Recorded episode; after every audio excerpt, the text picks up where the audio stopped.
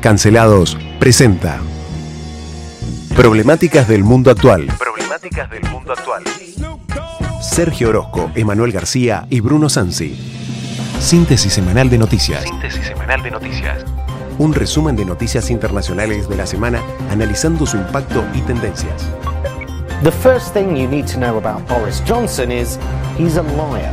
Eu não vou esperar fuder minha família toda. Eu quero todo mundo armado. Todo mundo armado. Женщина, мужчина, мужчина. Мама – это мама. Отец – это отец. y nos sentimos muy identificados con todo lo que fue de la revolución hasta el presente. Mr. Speaker, I want to apologise. He's not apologised. He's sorry because he's been caught. Y ayer Juan Domingo Biden I'm a friend of Sarah Connor. Argentina se convierte en puerta de entrada para que Rusia ingrese a América Latina de un modo más decidido. Operación en estudio, Nicolás Torchelli. I'll be back. Muy buenas tardes, ¿cómo están ustedes? Hoy es viernes, tenemos nuestro programa de problemáticas del mundo actual con el aquí presente, infernal, profesor Sergio Facundo, tigre de los llanos Orozco. Mirá, mirá lo que te está poniendo Lucho Santana, bienvenido padrino. Uh, sabes que yo soy lo opuesto a, al personaje del padrino, pero... ¿Por? Y sí, porque soy una persona totalmente eh, abocada a la paz.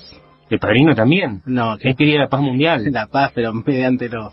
Pa- pasa que lo provocaban, o sea, no, no era fácil. Pero tengo que reconocer que cuando tengo que reclamar por algo, utilizo o actúo como si fuera el padrino muchas veces. Sí, eso, esos métodos indiscretos que tenés vos, tipo con Ransen que vengo yo. Vengo, vengo. Así que no, el tigre de los llanos nunca se rinde, señores. Así que bueno, y es viernes, el, cuerpo, lo sabe. Lo sabe y va sabiendo ¿Qué vas sabiendo? que se viene el mundial. Estamos con muchos eh, temas dando vueltas, muchas noticias Ah, ah, relacionadas con ver, ello. A ver, paremos un poquito, Sí. empecemos. Recuerdo Bruno Sansi quien les habla de este lado, sí, el maestro del terror, el, el impresentable cancelado, y del otro lado. Otro el- impresentable, el pero no cancelado. no, no, todavía, Todavía. pero el tipo, a ver, vos sos zurdo.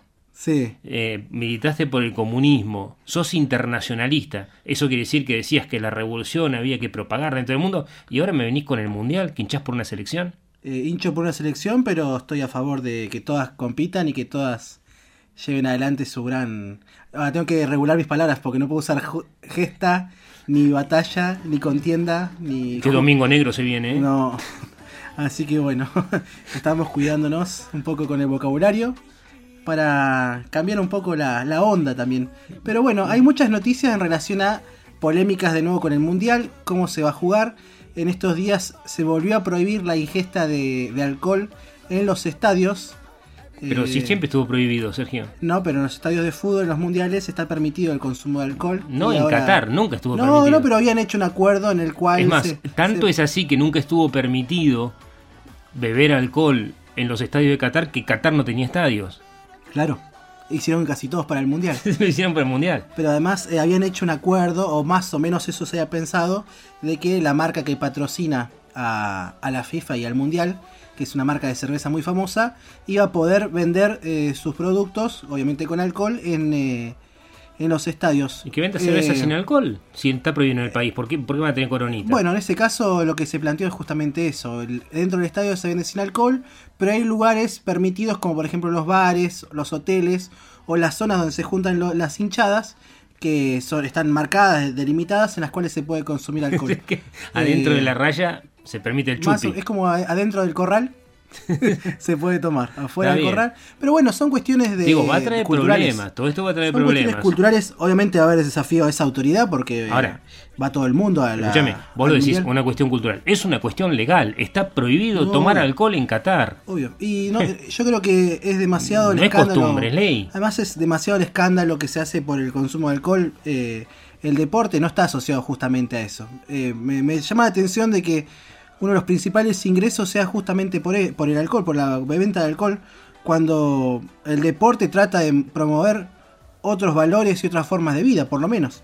Eh, Mentira. No, no hemos transformado, ¿viste? Como el Mentira, partido ¿quién de- dijo eso? no hemos transformado en esos partidos de béisbol donde la gente va a mirar béisbol solamente porque puede ir a tomar. Para emborracharse. Claro, porque el partido, los partidos son No, aburridos. aparte corres riesgo de Sí. que te peguen un pelotazo. Claro, entonces como para aliviar o para no sentir el golpe en la cara, de- puede ser de una pelota, de un bate, o puede ser de un jugador que se te tira arriba tuyo. No, pero en realidad el deporte, todos dicen el deporte es sano. No, no, no. A ver, el deporte de competición no es sano. No, Esto es importante decirlo. El deporte de competición te lleva básicamente a la droga. O sea, es todo al revés. Claro, o sea, eh, hacer permitidas. deporte es sano, salir a correr es sano, jugar al fútbol es sano, si, si no jugás que yo con algunos, como con nosotros, con algunos compañeros de Traunche que les gusta pegarnos, porque somos poco Claro. profesionales. Ellos no son sanos. No, no, ellos son sanos porque son viejitos, viste, se la bancan, pero el tema es que eh, el deporte de competencia es no solamente no es sano, sino que es carísimo. O sea, vos decís tantos millones que gana un jugador de fútbol. ¿Vos sabés más o menos cuánto tiene que gastar por mes un tipo que hace fisiculturismo? Por No, es ejemplo. impresionante. Es impresionante y están lejos de ser sanos. No, además eh, el tipo de alimentos que ingieren, además de los suplementos, como decís vos, algunas drogas legales que se utilizan para mejorar el A ver, rendimiento. ingieren drogas. Las drogas estas que ingieren no son ilegales porque o no se descubrieron en sus torrentes sanguíneos o los laboratorios están negociando un montón con eh, la FIFA. Pero, a ver, ¿toman droga todo el tiempo? ¿Se están drogando los jugadores para tener mayor rendimiento? O sea, hay un montón Sí, hay muchos de- casos de doping incluso que Pero por alcanzan a detectarlos. por supuesto. Alcanzan a detectarlos. Eh, muchas veces utilizan el doping no es tanto por la sustancia que consumen, sino porque encuentran diuréticos que permiten justamente la eliminación de, de esas de drogas. esas que utilizan. sustancias. Entonces, O sea, no vos es- sabés que yo podés tomar droga hasta 40 días antes, después parás y. eh, digo, tomar droga estoy hablando en serio, ¿no? O sea, drogas de laboratorio Claro. que mejoran el rendimiento físico, que mejoran eh, la recuperación muscular. eh, realmente está lejos de ser sano el deporte profesional para quien lo practica. Inclusive, fíjate que un deportista, salvo raras excepciones, este, a los treinta y pico de años ya terminan su carrera porque no pueden dar un paso más. Claro, eso es verdad. O sea, Eso es verdad ¿dónde está están- lo sano? Están muy cansados y están muy lesionados también, ¿no? Y claro, están Tengo todos una- rotos. Yo te voy a hacer una consulta en este sentido, porque eh, se ha notado en los últimos años en los deportes de alta competencia que hay muchos jugadores que tienen que dejar la práctica deportiva por problemas cardíacos o incluso cuestiones hasta vinculadas a lo renal y todo eso. ¿Tendrá que ver con esto o es una simple suposición? No, yo creo que, por ejemplo, vos decís el caso de este jugador argentino. El Kun Agüero, por el ejemplo. Kun Agüero. Era un soplo en el corazón. Sí. ¿Antes no lo tenía? Y eso, bueno, Esa es una cuestión. Y la otra, segurísimo, habría que preguntarle bien a Ulises Loskin, pero que yo sé, la ingesta de un montón de drogas y suplementos te provoca problemas, eh, no solamente cardíacos, sino básicamente en los riñones y en el hígado, que es donde se procesan. Por ejemplo, que yo, este, hay cierta, ciertas drogas que son utilizadas o que están dejando de ser utilizadas justamente por eh, lo que provocan a largo plazo justamente, eh, que son rendidores musculares. ¿sí? Algunas proteínas, inclusive, y algunas sustancias, algunos aminoácidos específicos. La creatina, por ejemplo, la creatina te mejora el rendimiento, te mejora la recuperación muscular, te da más fuerza, pero a los 90 días el hígado ya se está reventando. Entonces ahí es donde paran el ciclo. Le estaban dando mucha creatina, por ejemplo, a los jugadores. Y yo creo que justamente genera así algo bastante malo porque lo que percibí de la creatina, de mis propias investigaciones, es que el precio de la creatina aumentó casi un 300% en dólares del original. O sea que evidentemente requiere algún tipo de proceso diferenciado, eh, porque, qué sé yo, eh, siempre la creatina era más barata que los aminoácidos en general o que inclusive de la proteína. Y ahora está tres veces más cara. Bueno, hay en una- dólares, eh, y también en Estados Unidos, no es solamente en Argentina. No, y además, viste Así que, una- evidentemente algo pasa. hay una cultura dentro de, de lo que son los gimnasios en los cuales por ahí mucha gente va por cuestiones estéticas y no por eh, problemas o cuestiones de salud. Entonces por ahí yo he visto por ahí mucho lo que son redes sociales, cómo se incentiva el consumo de creatina y otro tipo de sustancias para mejorar justamente la condición física. Sí, sí, pero la, la mejora es el tema, eh, es el costo. Claro.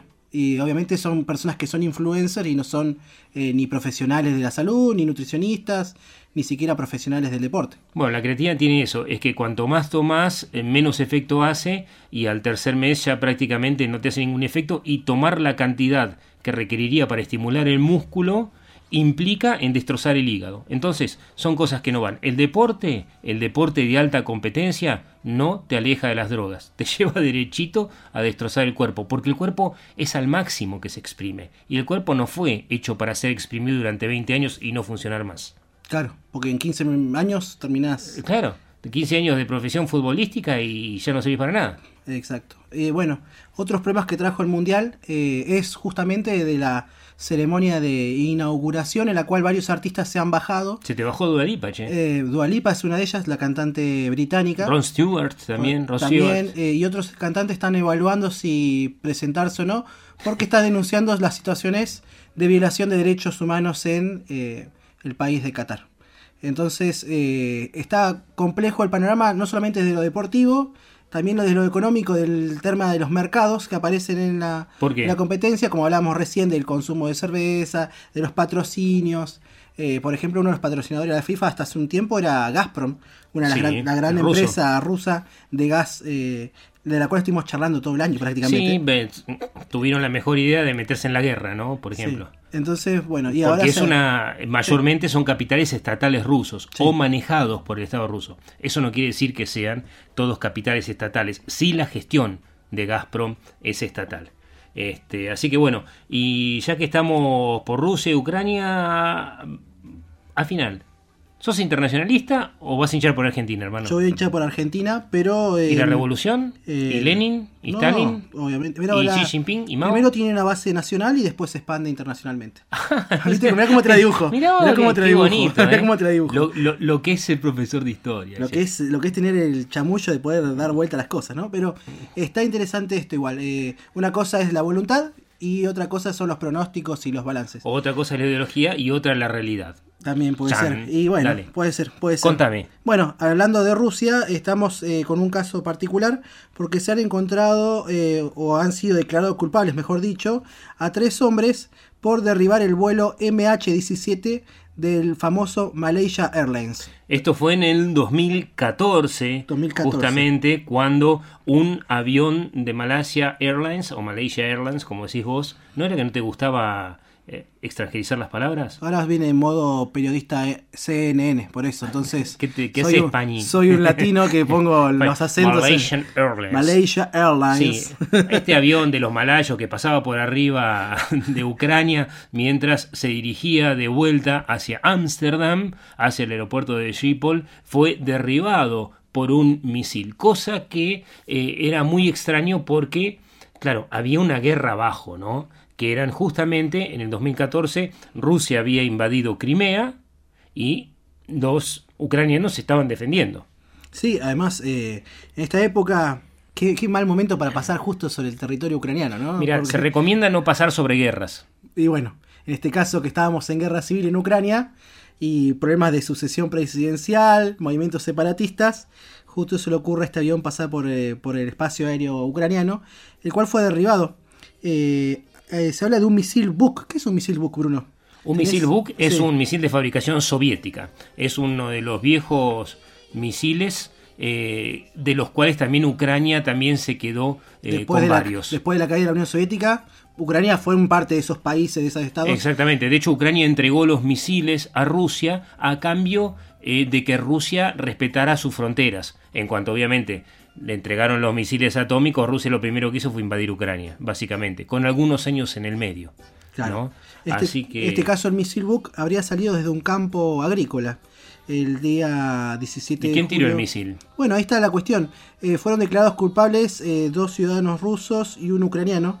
Eh, hablamos de Igor Strelkov Girkin y Sergei Dubinsky y el ucraniano Leonid Harchenko.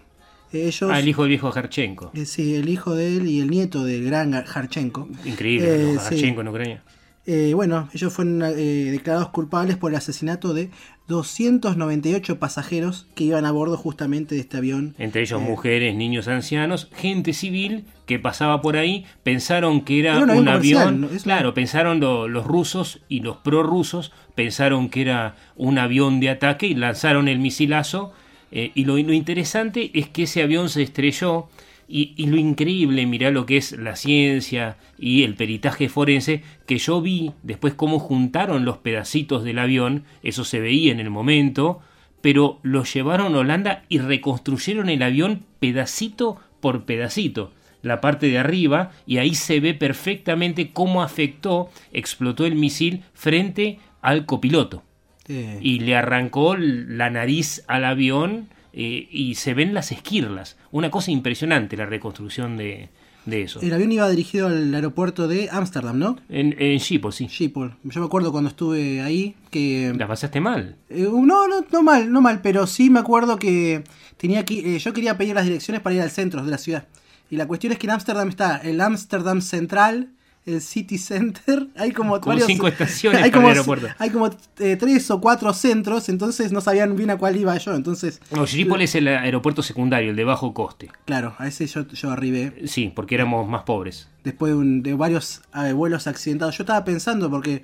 eh, Podrías haber pasado por Ucrania. Es más, pasamos por Polonia y en Polonia, no, no sé si te acordás Bruno, pero te acordás que habían bajado, eh, no sé si fue en esa época o después, cuando bajaron un avión que iba el primer ministro y el presidente. ¿puede Eso ser? fue en el 2010 cuando los rusos Claro. ejecutaron, y lo digo con todas las palabras porque Vos es lo que lo se toca. lo confirmás. Sí, sí, sí, sí, porque nosotros estuvimos justamente ahí, iba el presidente polaco con toda su comitiva, muchísimos la senadores, también, ¿no? la primera dama, iban a dirigirse a una conmemoración de la masacre de Katyn. De Katyn, es verdad. Y eh, sobre Smolensk, que es la ciudad, nosotros estuvimos ahí con nuestro compañero Martín Larmeu y con Daniel Xodo, eh, también profesor él de la Universidad del Centro de Tandil, fuimos a Katyn a registrar las fosas comunes de los polacos asesinados por los rusos y pasamos por Smolensk, Smolensk le dicen ellos, Smolensk, nadie habla ruso.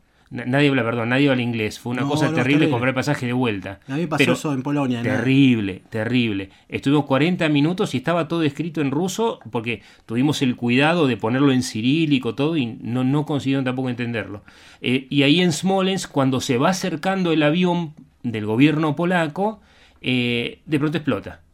Entonces los polacos, lo- los, rusos de Smolensk dijeron, no, los polacos no, no saben manejar el avión, no, no pueden estacionar, no porque había niebla y no se manejaron bien y se dieron contra unos árboles. Pero resulta que cuando se analiza el avión tenía explosivos adentro.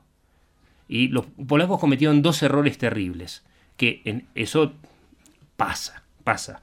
Te pasa por polaco, te pasa por gallego, que fueron dos errores increíbles. Primero que el avión era un Tupolev, ¿Qué es eso, que era un avión ruso Ah, de fabricación rusa que había tenido el servicio técnico tres o cuatro días antes hechos por los rusos. Y cuando es encontrado, es encontrado con explosivos adentro. Y los rusos dicen, no, son explosivos que quedaron de la Segunda Guerra Mundial. como si eso no fuera- Claro, no, ya estaban ahí. No, no. Sí. Eso no se detona.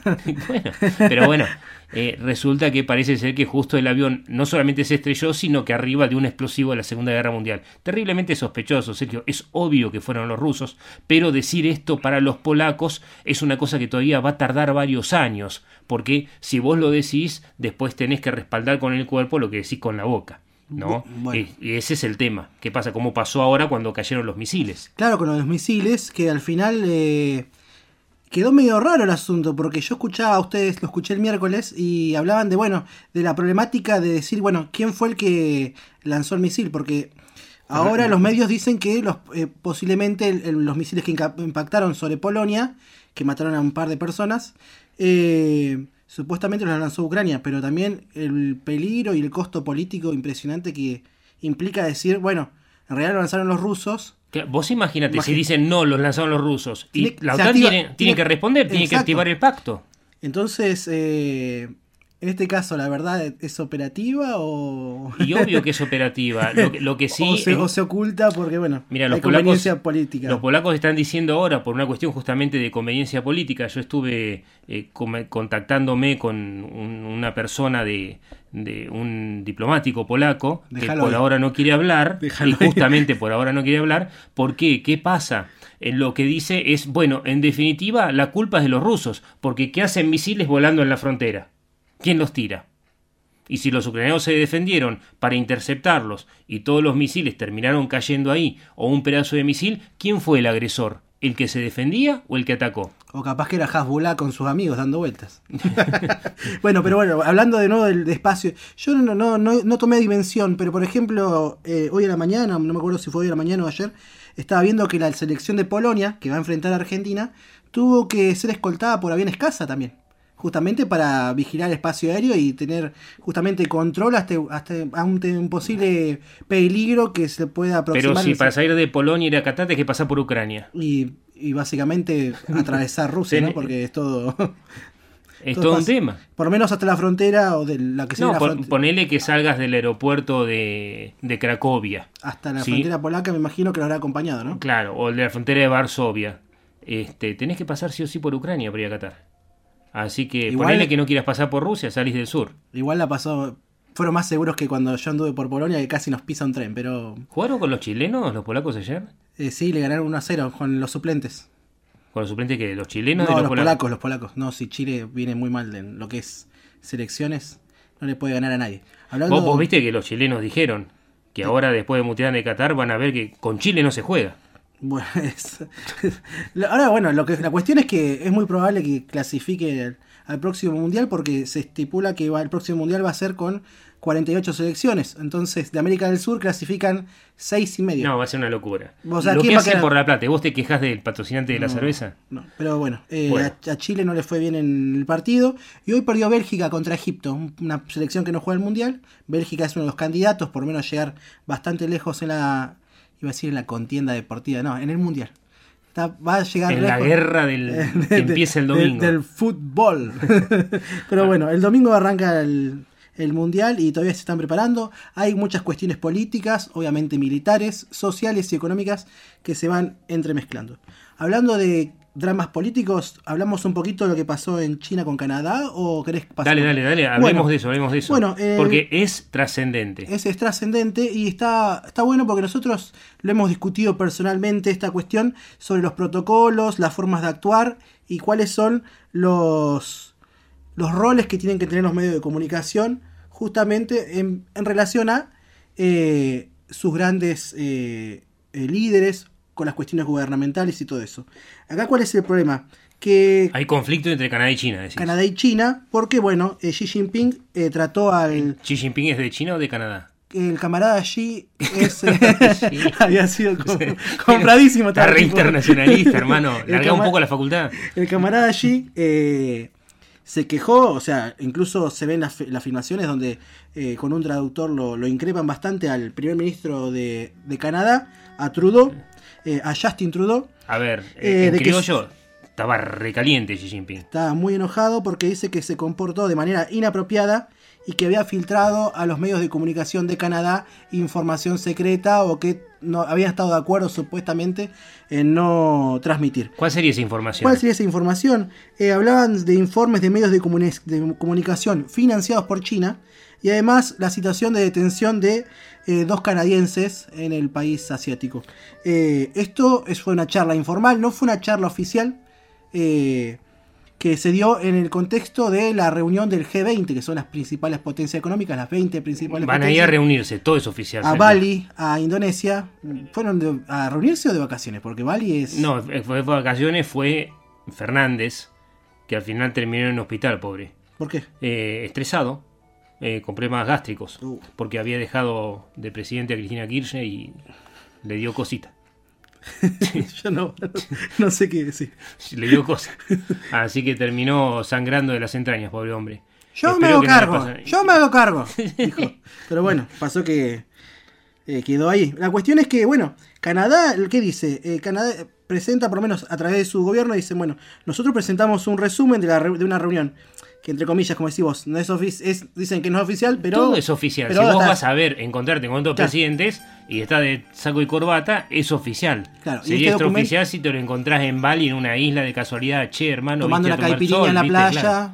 pero hasta incluso no, porque estás en el lugar donde vos vas a trabajar. No, no solamente eso, sino que vas con una comitiva, vas Sí. con traductores de diferentes idiomas. No es que dejas de ser presidente o representante No. estatal porque te fuiste Full a tomar una... No, Y ah, lo que dijo Trudeau entonces, que enojó a Xi Jinping, es dijo, cuando hablamos con Xi Jinping, hablamos de...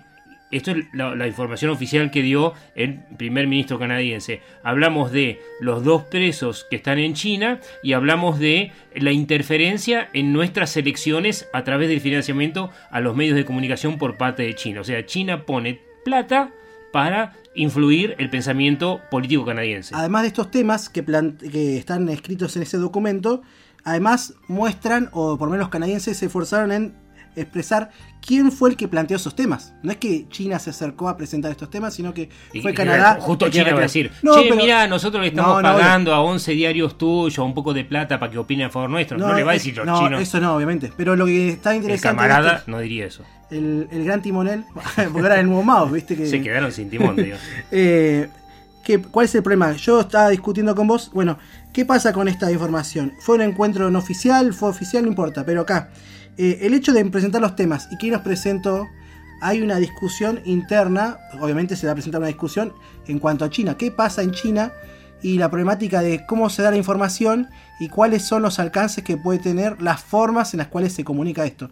Básicamente lo que hizo Canadá en este, en este sentido fue ganarle de mano e informó antes de la reunión a sus ciudadanos que eh, los chinos, Claro, juntamente para, con su bla- gente. para blanquear la discusión que teníamos nosotros era si China estaba enojada porque dijeron esto. No, lo que, lo que yo opino es que evidentemente vi- visto, habiendo estado en China, habiendo estudiado las cuestiones y ver cómo manejan ellos los medios de comunicación, lo que lo enojó a Xi Jinping fue que no contaron la historia como él la quería contar. O sea, cuando vos estás en un gobierno autoritario, y en este caso en una dictadura como la China, tu gran timonel, Xi Jinping, que se- Camarada. que- perdón, camarada, el timonel era Mao. Están por explotar la. están por Camarada. chocar el barco, digo. Cámara. Y es un gran portaaviones. Xi Jinping. Bueno, lo que pasa es que cuando vos estás en una dictadura, el que maneja la información es el gran hermano. O sea, es 1984, es la dictadura. Entonces, si se filtra una información que no es como la dictadura pretende, obvio que se va a enojar, porque la noticia llegó a China. Ese es el tema. La noticia llegó a China y los chinos se enteraron que había dos canadienses presos y que estaban poniendo plata para interferir en las elecciones canadienses y en la opinión pública canadiense. Entonces eso es lo que lo enojó a Xi Jinping. Dijo, no, muchachos, es poco serio lo de ustedes, dijo. ¿Esta información llega a China o no? Porque viste que yo Sí, tengo- llega, llega. Llega pasa que llega filtrada y el tema es que seguramente ha llegado mediante medios no oficiales. Vos en China, por ejemplo, cuando vas, lo primero que te pasa en el hotel es que te aparecen dando vuelta todos los mensajes de, WhatsApp. Sí. No está WhatsApp. No funciona Google Maps. Tenés que referenciarte con alguna otra aplicación. No funciona Google. Tampoco. No funciona Wikipedia. Pero ellos tienen sus aplicaciones y Ellos tienen sus aplicaciones, lo que pasa es que están constantemente vigiladas y con algoritmos muy direccionados. Se ve que esta información entró por Weibo o por alguna otra red y se dio como noticia, pero no era la noticia que el gobierno chino quería que los chinos escuchen. Y ojo que está poniéndose feo en China, se está chinando la cosa, porque se dio una primera rebelión, rebelión en una de las ciudades con esta de la política de COVID-0 los ciudadanos salieron y rompieron las vallas policiales porque los estaban encerrando en una región industrial donde hay mucha explotación laboral y los trabajadores decían no pueden encerrarnos más, tenemos que ir a ganarnos el pan porque no tenemos ni para comer.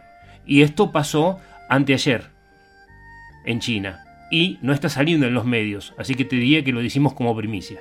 Mirá, Sí, es una pre-rebelión en una de las ciudades, lo cual no significa mucho porque los chinos son muchos millones. No, y además, por lo general, esas rebeliones son inmediatamente aplastadísimas. En- Eh, y esa Así es la cuestión. Eh, por ahí las que son más visibles son las que eh, pasan en Hong Kong, porque justamente todavía hay población o ciudadanos que son ingleses, británicos, y que justamente se esfuerzan y en hay transmitir- otras señales de internet. Obvio.